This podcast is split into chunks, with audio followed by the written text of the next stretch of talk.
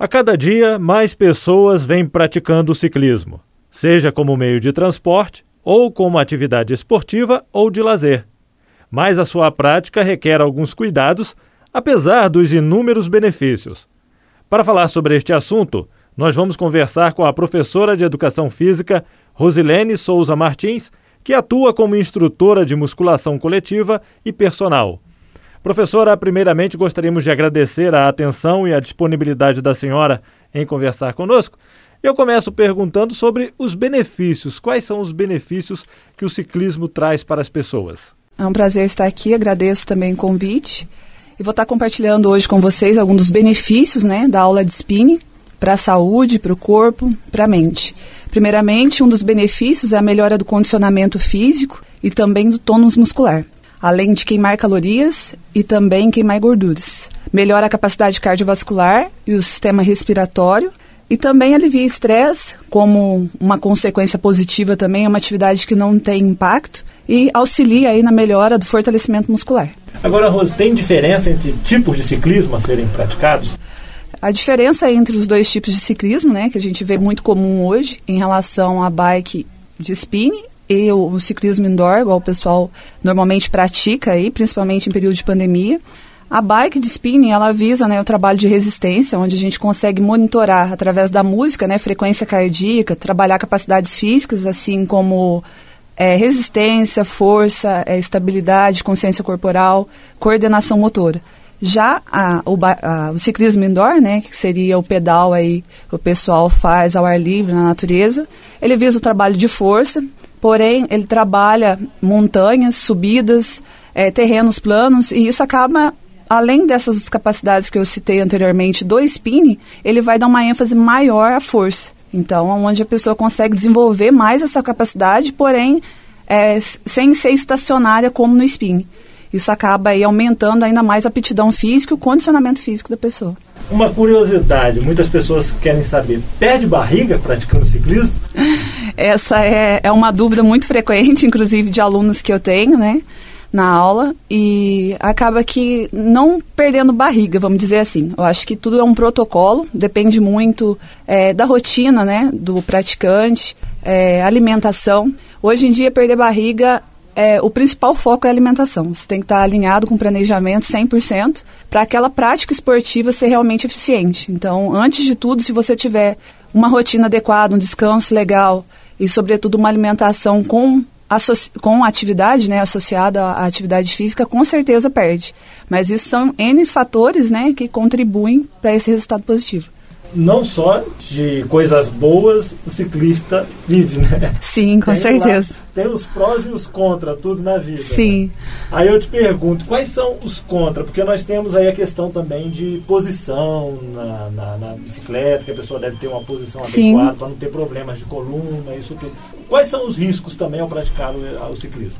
Certo. Uma da, das atividades, né, que muita gente pratica, mas que vê como de baixo impacto é a bike. Porém, é relevante né, a gente observar algumas coisas, como posicionamento da bike, ajuste de guidão, de banco, a execução durante a prática, porque às vezes assim, a pessoa coloca uma carga que ela não suporta e tenta forçar para girar. Então, existem né, intensidade, duração e também esses ajustes que devem ser feitos para evitar qualquer tipo de lesão. Se a pessoa já vem de, de um quadro né, clínico, aí, alguma disfunção, claro que ela aumentando a intensidade, a sobrecarga será maior nessa articulação. Então, por exemplo, problemas de tendinite, bursite, condromalácia, é, que afetam diretamente né, na articulação que a gente trabalha e utiliza, que são quadril, joelho, é bom ter uma atenção especial. Não é falar assim, é desaconselhável, né, ela estar tá realizando. Porém, a intensidade mais baixa, começar devagar, ter uma progressão, iniciante, intermediário, avançado. E numa aula ela ir no ritmo dela. Acho que isso eu aconselho para os meus, meus alunos, né? E eu vejo como um ponto crucial no processo para conseguir fortalecer aquela musculatura, associando a uma outra prática juntamente com o spin, para conseguir ter esse fortalecimento, para a pessoa conseguir ter uma rotina normal e não sobrecarregar aquele lugar que já tem a lesão. Então, inicialmente, um processo de fortalecimento com a musculação, a bike pode ser seguida normalmente, porém numa intensidade mais baixa. E isso, assim, entra como uma atividade ruim, de repente, para quem está num quadro de dor, porém é reversível, né? conseguir fortalecer e continuar praticando. Ou seja, é indicado para quem vai praticar o ciclismo fazer também uma, um trabalho de musculatura, de musculação. Sim, trabalhos aí de mobilidade, de alongamento, fortalecimento específico para aquela articulação, né? A musculatura que está em volta daquela articulação para conseguir fortalecer e não deixar de estar tá fazendo, porque não tem exercício que não é aconselhado não é contraindicado. E sim pessoas que às vezes no momento não estão aptas para fazer, mas toda atividade pode ser realizada por qualquer pessoa. E é interessante também fazer o spin na academia também com o ciclismo fora. Sim, é, até para melhora do condicionamento, a bike estacionária, que é o spin, né, dentro da, da academia, ela aumenta ainda mais a resistência. Então, de repente, a pessoa já é muito condicionada para uma bike indoor, na né, natureza. E, de repente, ela vai fazer uma aula de spin e ela sente que parece que não vai, não vai no mesmo ritmo, porque ela está acostumada sempre a fazer força. Entra na resistência, ela acaba sentindo um pouco, né? A diferença do terreno, que ela tem mais subidas, tem mais progressões, tem mais desafios em relação à montanha também, para quem pratica. Então, é uma, uma forma de variar estímulos para a pessoa conseguir melhorar o condicionamento físico. E a diferença entre homens e mulheres? Sim, com certeza. Eu acho que uma das variáveis mais importantes, né, que a gente tem para uma aula é averiguar sempre peso, é, o sexo, né? E também a condição física do praticante, porque homens e mulheres, né, por mulher ter processo hormonal, de repente ter é, ser mais vulnerável a algumas coisas, né, rotina, ter uma rotina mais puxada, às vezes de trabalho, de serviço de casa, às vezes o condicionamento que ela tem e, a, e durante a vida o que ela praticou, às vezes pode ter essa diferença. Homem já tem a tendência a ter mais força, né, a ter um, às vezes um, uma rotina mais puxada com relação ao próprio peso corporal e a estrutura, né? Ter uma estrutura mais forte. Então, isso pode sim é, ter, ter essas diferenças entre um e o outro, porém é uma coisa que é treinável. Conforme a pessoa vai ganhando condicionamento, vai treinando, vai melhorando parte cardio, cardiovascular e respiratória, assim como o tônus muscular, ela vai conseguindo ter o desempenho igual. Para quem vai começar, qual o tempo ideal para a prática? Para aula de spinning, normalmente tem vários padrões, né? A gente tem aí formatos de aula de 30 minutos, 45 e 60. Atualmente, no nosso, na nossa região aqui, normalmente as aulas são de 45 a 60. Então, assim, não tem um, um tempo estimado. É, eu falo sempre para a pessoa ir no máximo que ela suportar. Vai no seu limite, treine no seu limite. Ah, porque tem dias que às vezes a pessoa está bem, tem dias que às vezes a pessoa está mais cansada. Então, assim, entrou na sala, independente, por exemplo, ah, eu não vou conseguir fazer a aula toda faz o que você conseguir, faz o seu máximo enquanto estiver ali. Então, isso que é o importante da aula, é você é, saber até onde chegar e aonde você consegue ir, para conseguir ter um desempenho legal e você não se sobrecarregar. E essas observações servem também para quem vai pegar a bicicleta em casa e vai sair andando Sim, com certeza. É, eu acho que a, a, gente mesmo consegue ter o controle disso. Se é um dia bom, você consegue é, se alimentar bem, sair, o tempo ajuda, né? Porque de repente às vezes o sol está quente ou está frio e você não consegue adequar, no caso, a sua condição com o clima. Então, às vezes a pessoa tenta fazer pedal longo e às vezes a sobrecarga acaba sendo maior do que o, de, o desempenho dele durante o processo. Então, sempre é, mensurar isso, fazer uma coisa que a pessoa esteja condicionada e que esteja uma alimentação associada para conseguir fazer com eficiência esse pedal. A pessoa não vai começar hoje e a semana que vem já querer fazer uma romaria para aparecer. Isso. Muita gente, assim, é, estipula a curto prazo isso. E, de repente, é um processo longo que deve ser treinável, né? Antes disso. Então, é sempre ir no limite e observar como o corpo vai se desenvolvendo, vai construindo esse processo todo ao longo do tempo. E você falou uma coisa importante também, a questão da alimentação, né? Sim, alimentação é 100% o processo, né, do processo, porque é carboidrato, é proteína, é gordura, e tem que estar tudo associado para você conseguir ter um desempenho bacana, ainda mais uma atividade que, assim, uma aula de spin hoje é em média de 400 a 800 calorias, uma aula de 60 minutos.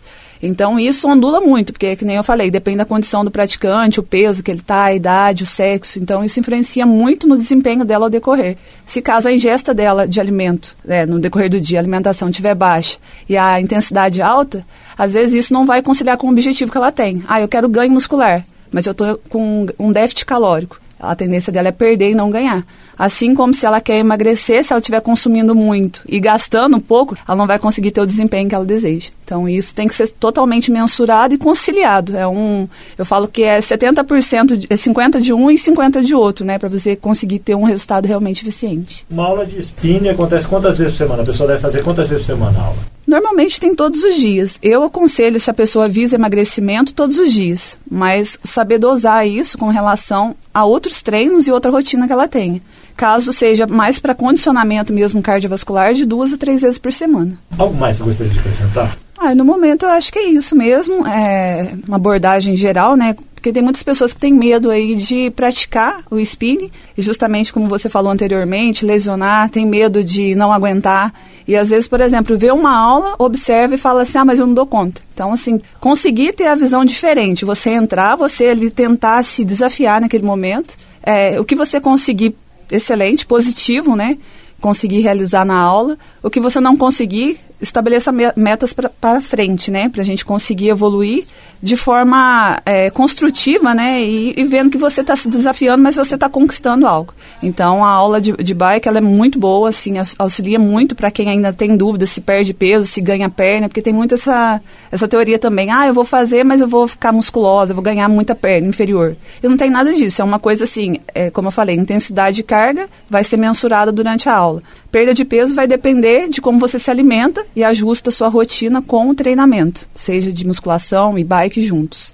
Então, é uma, um desenvolvimento no geral que você vai melhorar condicionamento físico, é, vai ter a perda de peso também e ao mesmo tempo vai trabalhar outras coisas, porque às vezes a pessoa tem uma rotina assim toda conturbada, né, durante o dia. E serve como um alívio de estresse, de ansiedade para a pessoa.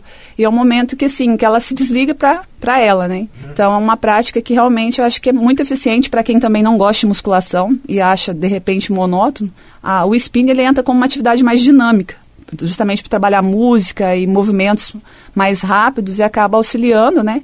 A pessoa a descontrair, ter um momento divertido ali, tá treinando, perdendo calorias e, sobretudo, tá motivada para estar tá fazendo alguma atividade física.